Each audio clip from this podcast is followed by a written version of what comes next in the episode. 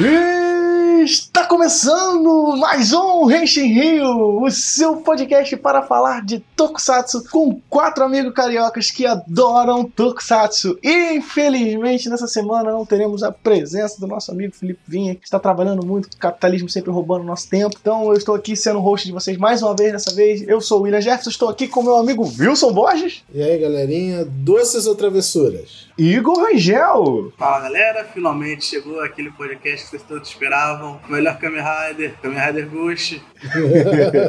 e estamos aqui reunidos para falar de terror nos Tokusatsu.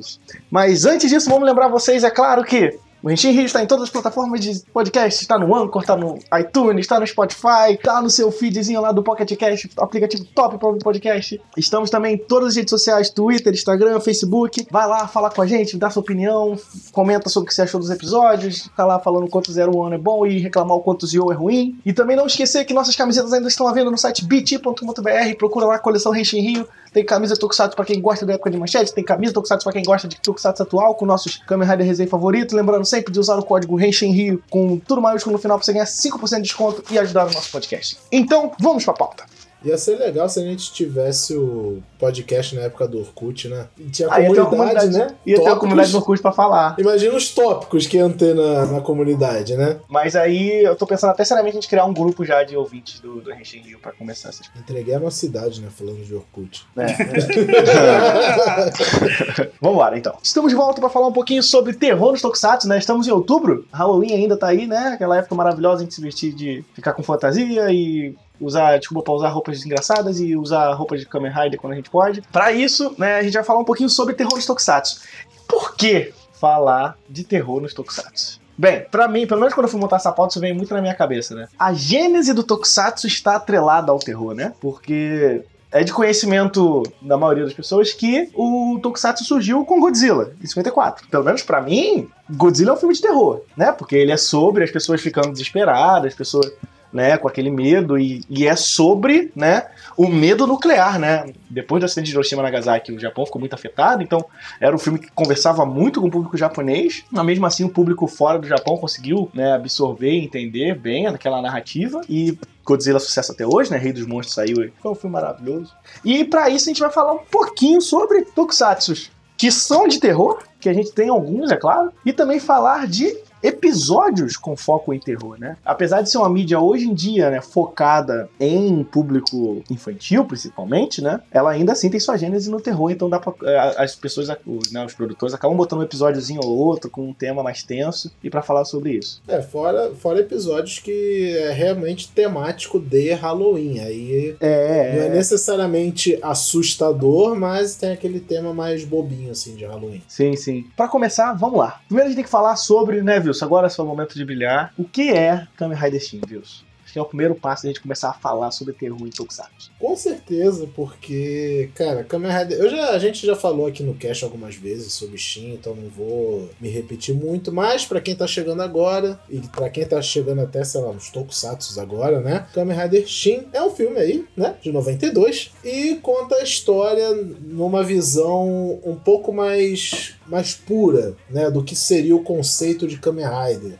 O mutante, a aberração, a vítima de um experimento que deu errado e etc. Né? E o próprio filme, que o Shotari Shinomori faz um cameo até, né, a la Stan Lee no filme, ele pega muita inspiração de vários outros filmes de terror que tinham na época. Ele pega inspiração de Predador. Predador acho que não é tão terror assim, né, mas ele vem dessa vibe Alien, coisa muito gore, muito violenta. É porque o, o, o Predador ele é, ele é, meio que um filme de terror porque ele tem aquele aspecto do filme slasher, né? O, é, só que ele pega mais na ação. É. é. É, ele pega mais na ação porque tem o Schwarzenegger. Então, tipo, sim, é. não dá pra você não fazer um então, filme de ação. Então eu considero ele mais um filme de ação, mas ele tem sim essa parte muito violenta, muito é, visualmente marcante, né? De membro decepado e a porra toda. E a maior inspiração do Shin é no filme A Mosca, né? Um clássico do terror trash, né? Que é sobre um experimento de um homem que vira uma aberração mutante inseto, que no caso é mosca em vez de gafanhoto, né? Então ele bebe muito dessas fontes e quando você assiste o filme sabendo dessas coisas, cara, você enxerga as referências tudinho. Se você for no YouTube agora, agora não, termina de ouvir o cast primeiro, depois que você ouvir o cast você vai lá pesquisar. Você pode jogar lá Henshin Kamen Rider Shin. Vai ver que é um Henshin nojento né, visualmente nojento. É, Nossa, é muito. Não tem muito. brilho, não tem armadura, não tem nada. A pessoa se deformando do jeito mais horrível com os melhores efeitos especiais de 92.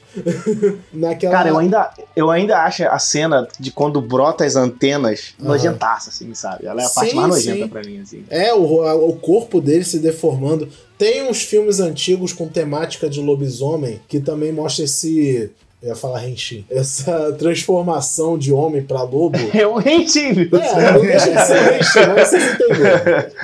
Sim. que é muito visceral, né? Pelo crescer. Cara, sabe onde você pode ver esse tipo de transformação, sem zoeira? No clipe thriller do Michael Jackson. Também É, meio, temático de é, terror, é que no né? thriller não é tão nojento, mas sim, tem essa pegada meio. meio... Bem, bem nojenta, né? Pra, pra marcar. E fora que Sting é extremamente violento, né? Gente, Que é uma coisa que é bem atrelada ao cinema de terror, né? A É, desculpa, gente, é um, né? filme, é um filme de 92, a gente teve acesso a ele aqui, sei lá, nos anos 2000, então eu não vou dizer que é spoiler, porque tem aí quase 20 anos de. mais de 20 anos de filme pra falar. Porra, tem a, a famosa cena dele arrancando a cabeça do inimigo. A lá Mortal Kombat, né? Parece um Fatality, né? arrancando a cabeça do cara, sai a espinha, a porra toda. É, mesmo que tenha um visual de monstro, é um monstro do filme que ele tá derrotando, mas ainda assim é um monstro muito humanoide. Né? A gente comentou isso no cast sobre Zero One. A gente falou: ah, teve aquela cena que o cara puxou uma arma e deu um tiro na cabeça do robô. A gente sabe que é um robô, mas a forma humanoide ainda tá lá. Então essas coisas ficam muito,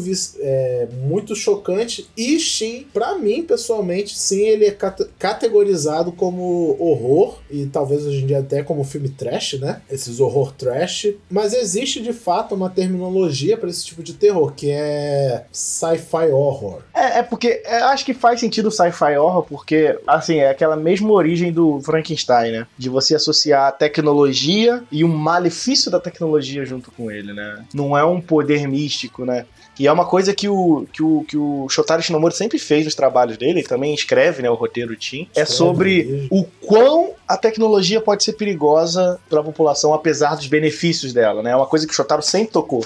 Ele toca isso em, em, em Kikai, ele toca isso em Kamen Rider, ele vai fazer isso um pouquinho no Shin. Então, é sempre uma narrativa muito boa que ele sempre soube usar isso. Então, o Shin cai bastante nisso, né? E assim, o Wilson gosta, eu acho que ele é o único desse grupo que, gosta desse filme de verdade. Ah, assim. se fuder você.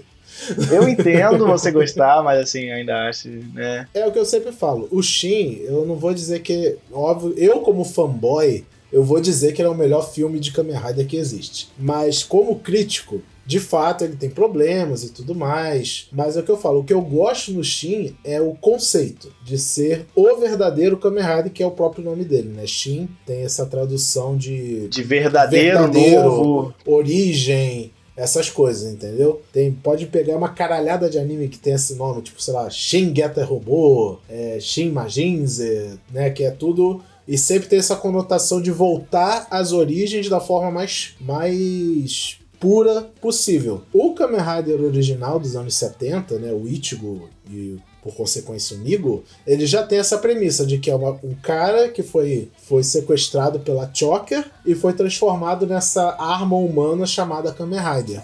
Só que ele se volta como- contra o seu criador, né? A matemática aí também pode pegar, como ele falou, do Frankenstein, né? Se volta contra seu criador, só que na versão dos anos 70 não tinha muito esse visual de que ele era mutante. É, é, é porque, tipo assim, ele é meio que uma mistura, né? Ele é robótico mutante, assim. É Sim. porque, quando no, no mangá, não sei se eu não lembro na série de eles explicarem muito isso, mas no mangá eles até explicam que, tipo, o poder é mutante, mas o capacete que ele usa, né, é robótico porque é ele que permite ele controlar a transformação, assim. Tem uma série de mangá de Kamen Rider oficial chamada Kamen Rider Spirits. Ele dá uma aprofundada muito grande, principalmente nos 10 primeiros Kamen Riders da era Showa, basicamente tudo antes do Black. E cara, Cara, ele detalha muito essa parte dos Riders serem pessoas mutantes, robóticas, androides e essas coisas. Bem mais do que as séries podiam fazer. Tanto por limitações técnicas, né, que havia na época, tanto por ser o debut desse conceito do Kamen Rider. Então nem eles sabiam direito o que fazer. E anos depois é que fala, não, se a gente pudesse refazer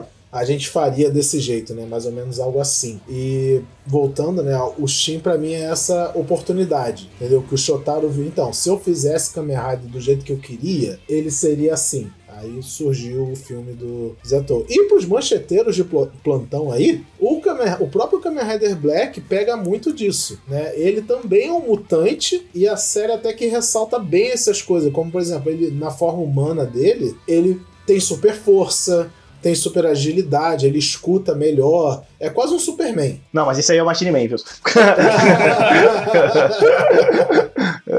Machine Man é Alien. Mas Machine Man passa bem longe do que a gente tá falando ontem. É, falando ontem, falando hoje. Tem nada a ver com o Halloween no Machine Man. Sim, e, e aí a gente vem tocar em outro assunto também, né? A, a importância do Godzilla também, né?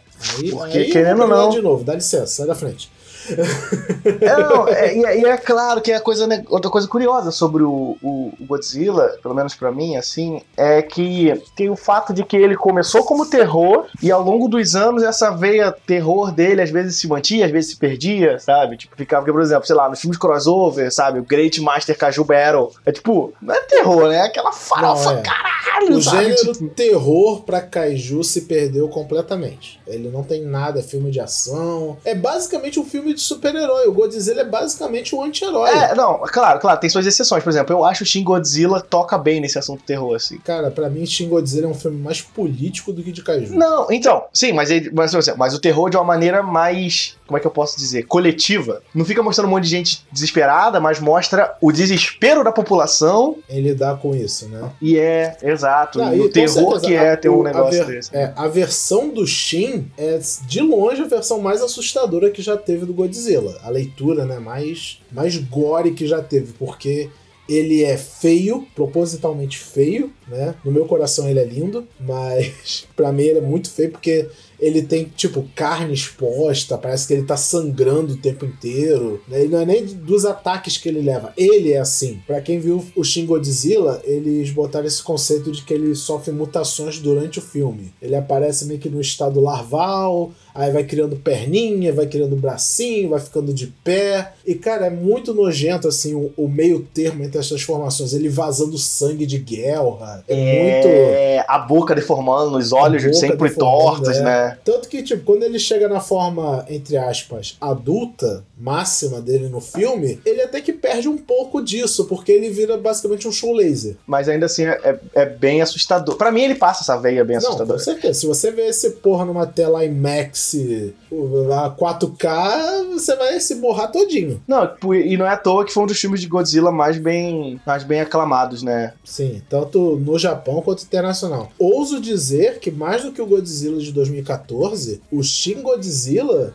foi o que trouxe os kaijus de volta a, a, ao mainstream. Ah, com, com, assim, junto com certeza. Com Rim, junto com o Pacific Rim. É, claro. na mesma época. Mas trazer o nome Godzilla de volta foi tanto o filme de 2014 americano, quanto... Que nem é muito bom, mas assim... É, porque não tem Godzilla, né? Um filme do Godzilla sem Godzilla. É, mas o Shin, ele botou o Godzilla de volta nas nos holofotes justamente por causa disso, porque ele não é só um filme do Godzilla bom, ele é um filme bom. Tanto que na pesquisa rápida aqui, realmente, o marketing dele foi tão bom que você tem figuras dele de tudo quanto é jeito. Inclusive, das, essa boca dele enorme aberta, tem uma figura dele aqui de estágio larval, tem tudo. É, meu, meu sonho de consumo ter os, os Monster Arts do, do, do qualquer, Godzilla. Qualquer gente que você gosta desse Godzilla, você acha. E eu acho que ele, ele pega de volta essa veia de terror antiga, assim, que, que os primeiros Godzillas tinham, sabe? Tanto, voltando àquilo que eu falei sobre o nome Shin. Tanto que no original o nome dele é Shin Godzilla, né? O verdadeiro Godzilla, o Godzilla original. Que eles voltam a esse conceito do Godzilla lá da década de 50. Henshin.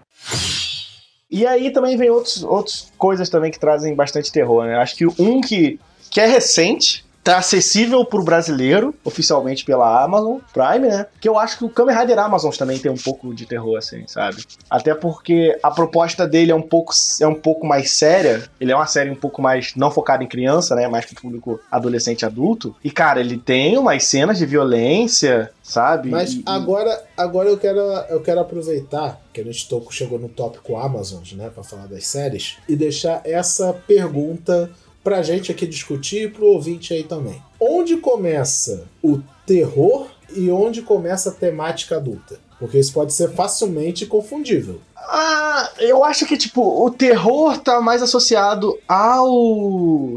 a violência gráfica, tipo, sabe? A parte nojenta, de ter muita gente sangrando, Terror de ter muita cena de personagem, de personagem sofrendo, né? Tem muito sobre isso, o personagem sofrendo, sabe? E assim, eu boto isso junto com, com a própria temática, assim, é uma série bem dark, sabe? Tipo, até na forma dela ser filmada, sabe? Ela é bem escura e tudo mais. Mas, cara, é, sei lá, eu acho muito bonito. Eu acho muito aterrorizante algumas partes. Ele tem um.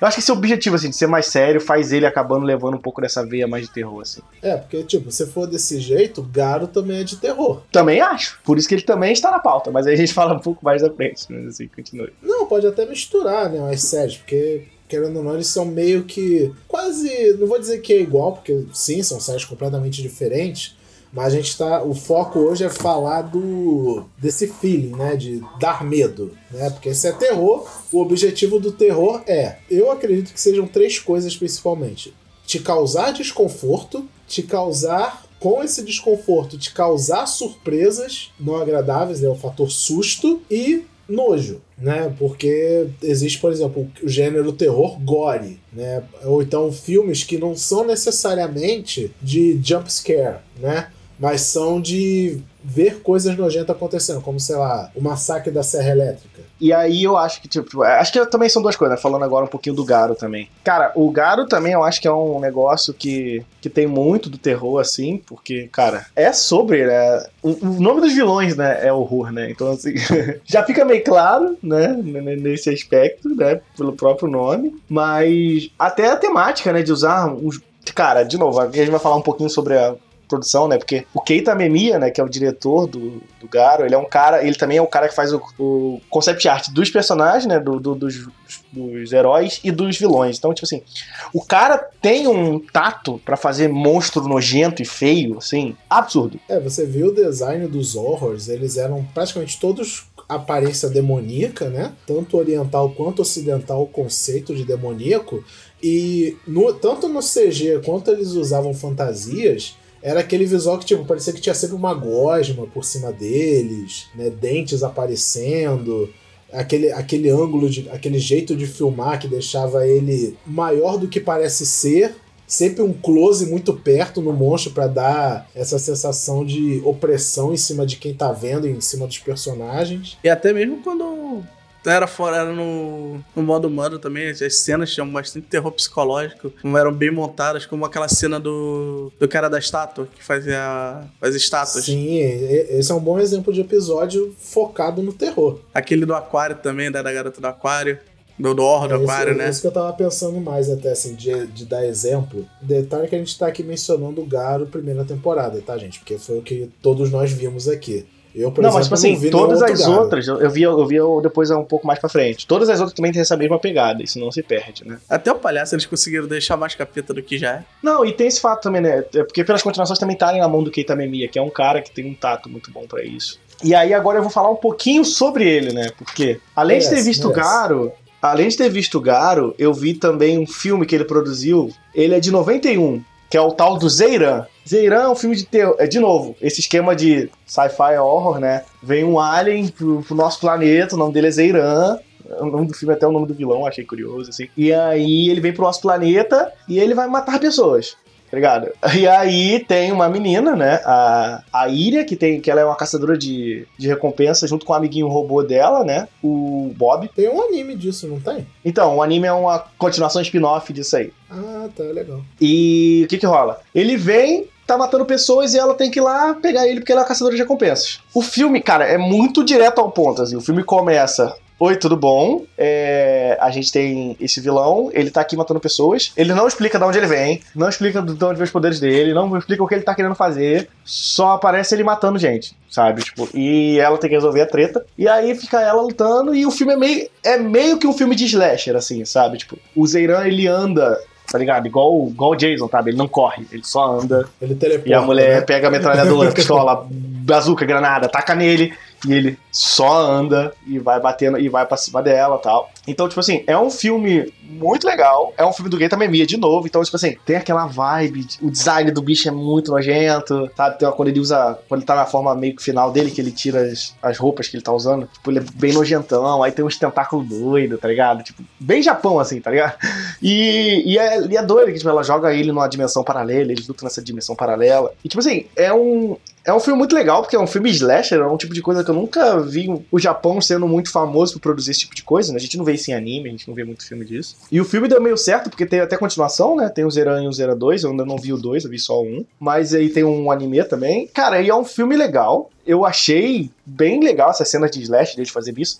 E o Keita Memi é um cara que, que, que tem mão para isso, né? Ele fez o, o, o Zio, o, Zeto, né? O Rider Zeto que tem uma pegada um pouquinho no terror, sabe? Não é igual Shin nesse nível, né? Mas ele ainda assim tem uma mãozinha É, de terror na parada. Ele fez o Jay também, né? Tanto o Jay quanto o Zeto, eles têm, eles têm uma veia mais pro Black do que né, o Shin. O Shin é bem mais afastado disso. Foi um bagulho bem, bem experimental. Sim, sim, e aí acho que essa é a palavra que a gente pode dar pro, pro Keita Memi. Ele é um cara mais experimental. Ele tenta ir pra uns lados que outra resto da galera não tenta, sabe? Tipo, é no Zeiran de fazer um filme tokusatsu mais de terror slash. É no Garo que ele foge das convenções clássicas de, de, super- de Kamen Rider, dessas coisas, né? De ser um negócio muito infantil, né? E faz um negócio adulto, sabe? Tipo, Eu tava vendo aqui, ele, ele, ele também foi o diretor do live action do Hakaider. E eu vejo, e tipo, você vê a, a, a bio- biografia, não, né? A filmografia do cara, e o cara é muito trevoso. é, é Ele não. é essa,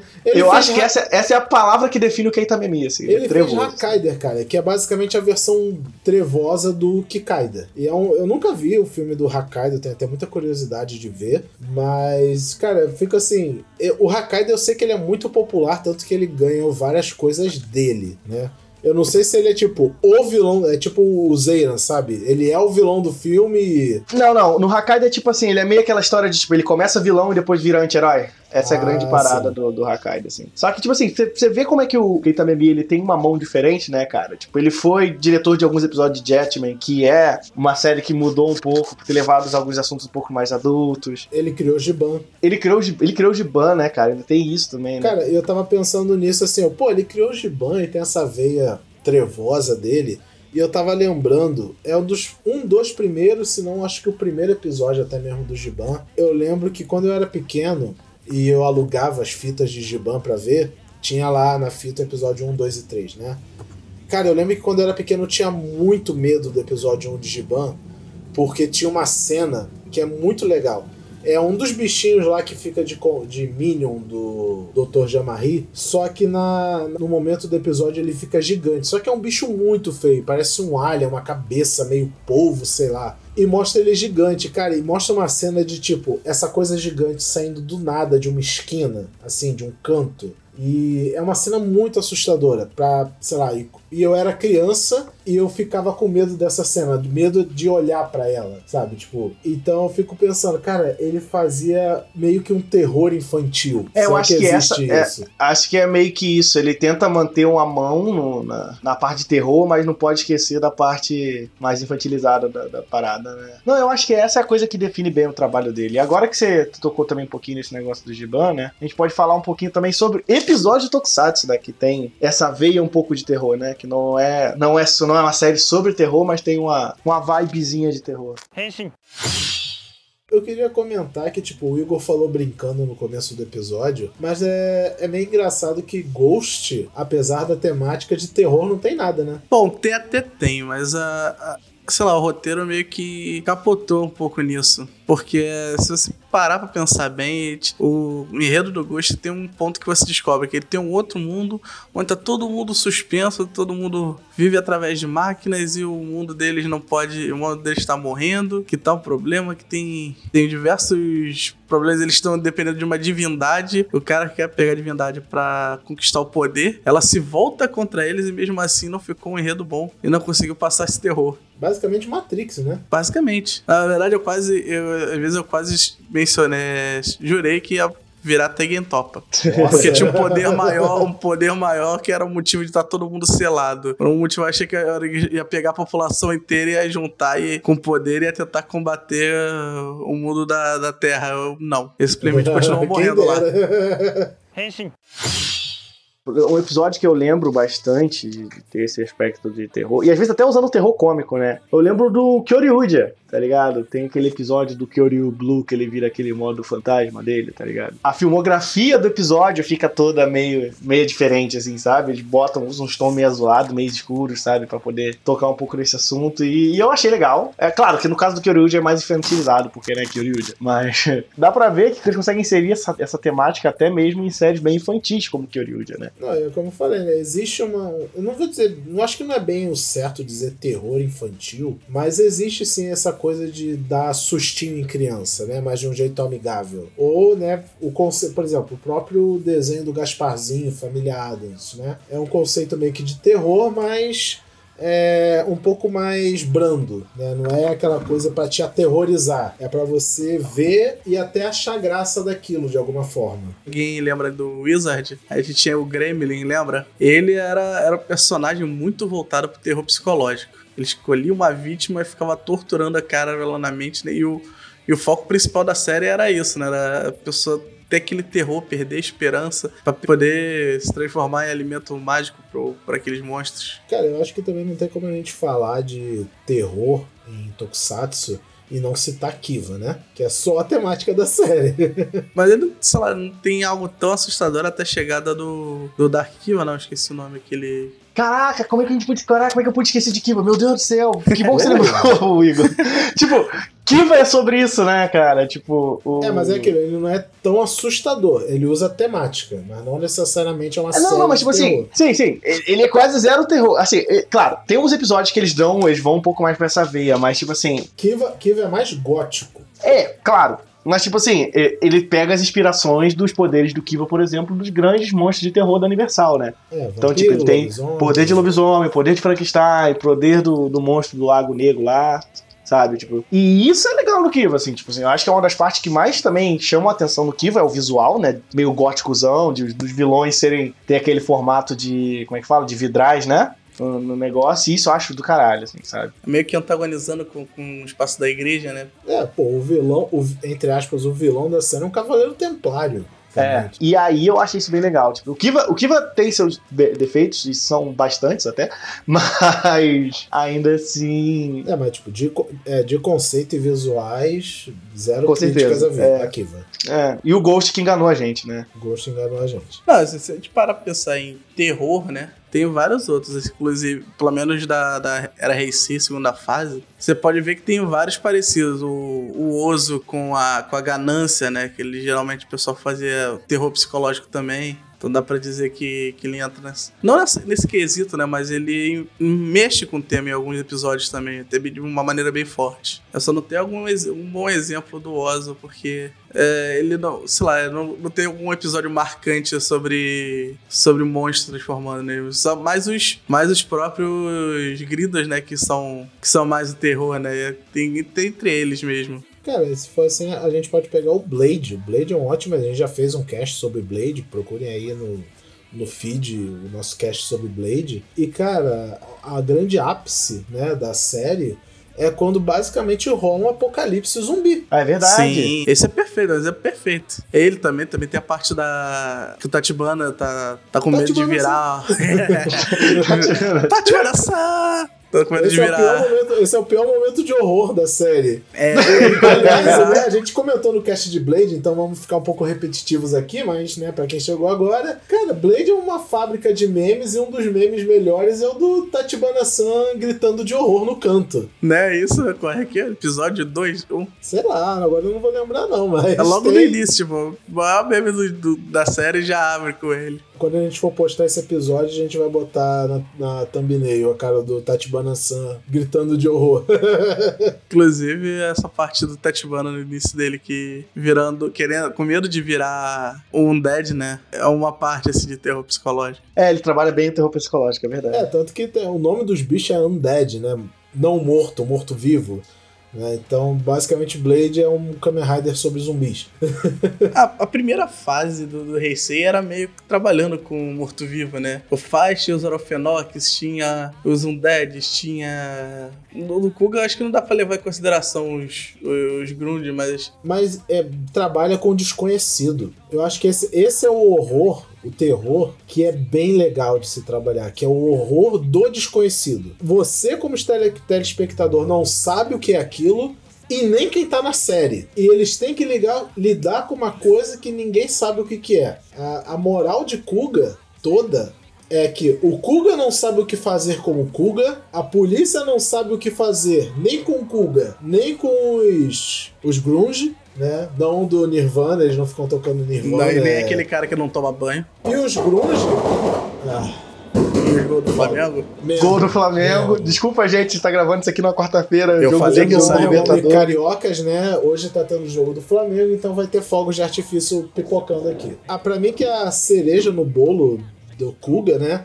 Quando os grunge conversam entre si e tal, eles falam numa língua que não tem nem legenda. E a série deixa assim, não é porque não fã do não fã legendário nem nada, nem no original tem essa legenda. Eu acho que depois saiu uma versão, né, que tinha legenda para falar deles posterior, mas no original, quando passou em 2000, não tinha legenda. Então, tipo, eram essas criaturas horrendas que matavam milhões de pessoas por dia, que isso era o que eles faziam de fato. Você não sabia o que, que eles eram, da onde eles eram, o que falavam, o que queriam. Era uma coisa. E, e, o jeito que eles matavam pessoas era, era uma diversão maléfica a nível, sei lá, coringa do Batman, sabe? Eu vou matar pessoas dando ré em caminhão, né? Vou matar pessoas de acordo, sei lá, com a cor que minha unha tiver. É uma, é uma temática muito psicopata.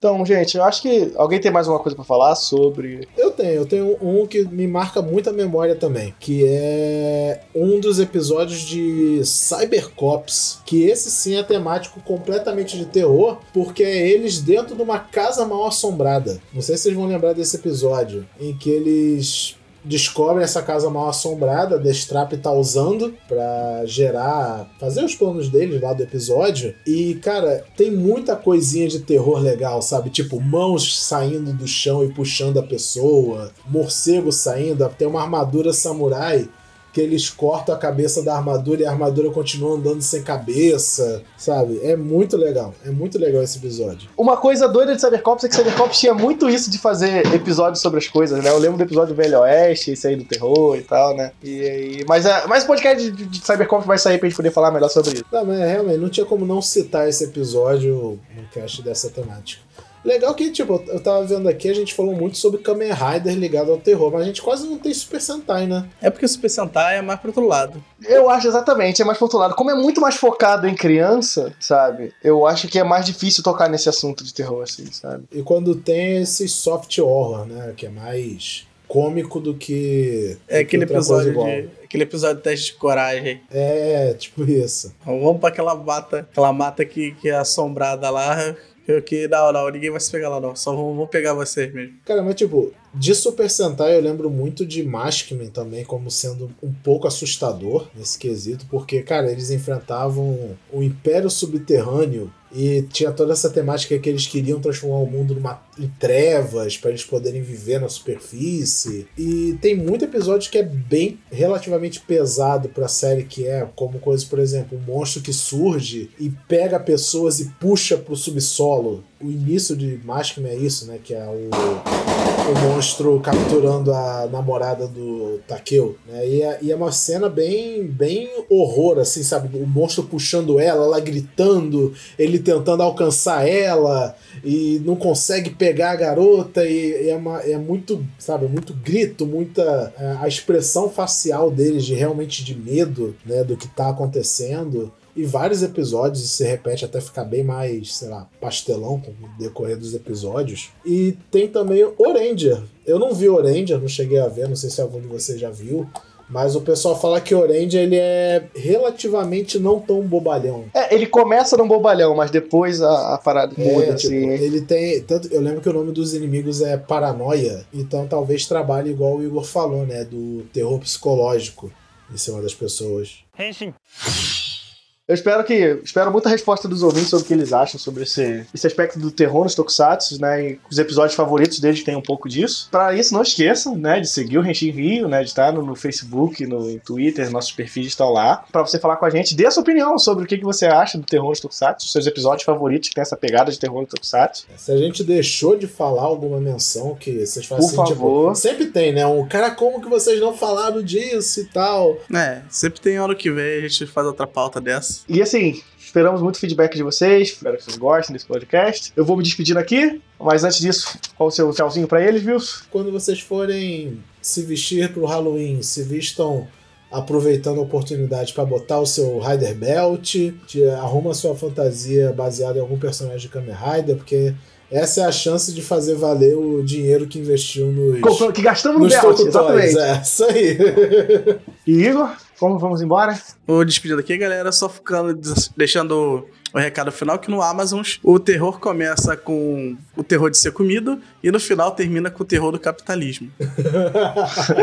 Nada vê mais isso? aterrorizante do que o capitalismo. Então é isso. A gente se despede daqui. Um abraço e, e tchau, tchau.「